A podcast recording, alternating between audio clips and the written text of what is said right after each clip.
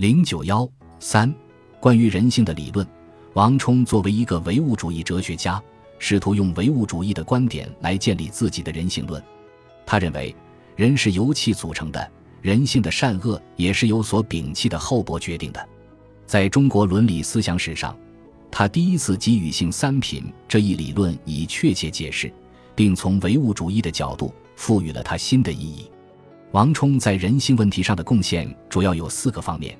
一，他力图从人的自然本性上来解释人性，反对人性是由天命和神所赋予的。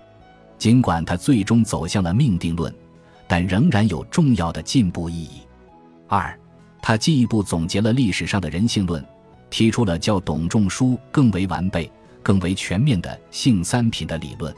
三，他明确地指出，人的自然本性是可以在后天改变的，人之性善可变为恶。恶可变为善。四，他强调了道德教育对改变人性的重要意义。他认为，对性恶的要教、告、律、免，使恶化于善，成为性行论衡率性。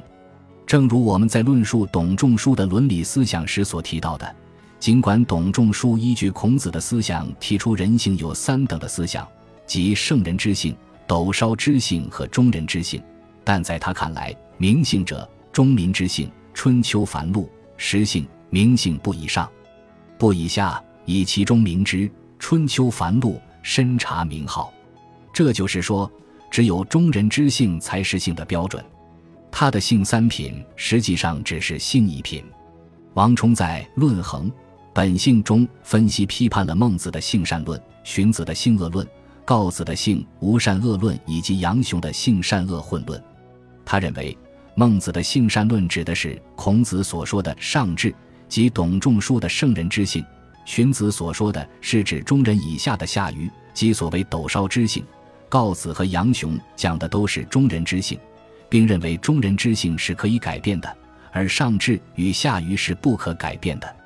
王充由于强调了人性是由摒弃不同而决定的，所以有着较大的进步意义。王充认为。人性的善恶因人们禀受的气的清浊多少而不同，气有少多，故性有咸愚。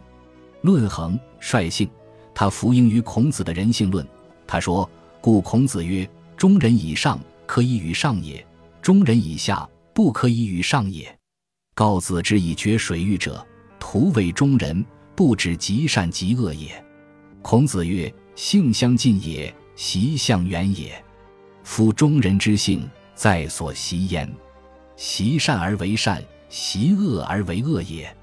至于极善极恶，非复在习。故孔子曰：“为上智与下愚不移，性有善不善，圣化贤教，不能复一义也。”论衡本性，在王充看来，自孔子以后，直到东汉初年，所有论性的人都没有说清楚什么是人性，只有世说。公孙尼子之徒颇得其正。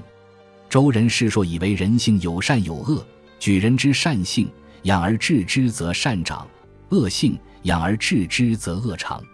如此，则情性各有阴阳，善恶在所养焉。故世子作《养性书》一篇，密子见七雕开，公孙尼子之徒议论情性，与世子相出入，皆言性有善有恶，论衡。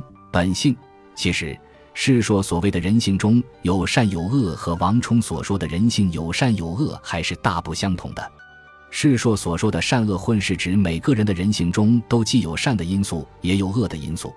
实际上是说，所有人的人性都是一样的，都包含着善与恶的成分。而王充所说的性有善有恶，比较多地吸收了董仲舒的思想，认为不同等级的人的性是彼此不同的。不过他说的更加完整、更加明确而已。王充所说的人性有善有恶，也是一种先天的人性论。他说：“实者，人性有善有恶，由人才有高有下也。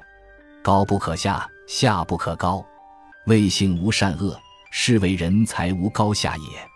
九州田土之性，善恶不均，故有黄赤黑之别，上中下之差，水老不同，故有清浊之流。”东西南北之区，人秉天地之性，怀五常之气，或仁或义，性属乖也；动作趋祥，或重或轻，性实鬼也。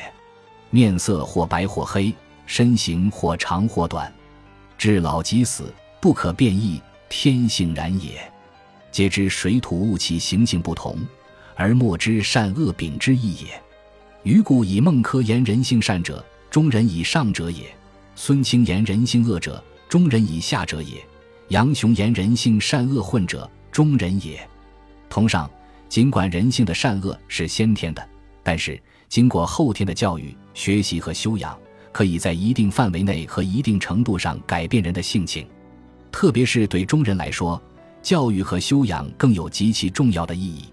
他说：“夫中人之性，在所习焉，习善而为善，习恶而为恶也。”同上，他引用荀子的话说：“蓬生麻坚，不服自直；白沙入兹，不炼自黑。比蓬之性不直，沙之质不黑，麻服滋染，使之直黑。夫人之性由蓬沙也，在所兼染而善恶变矣。”论衡率性，因此王充强调，对于那些已染恶习的人，只要能够加以教育，就可以改变已染的恶性，使之趋向于善。他用铁矿石可以炼成有名的宝剑为例说明，铁矿石尚可改变本质，人的本性又有什么不能改变呢？他的结论是：人之性，善可变为恶，恶可变为善，善恶像炼丝一样，染之蓝则青。染之丹则赤，同上。人从小受到什么样的洗染，就会有什么样的人性。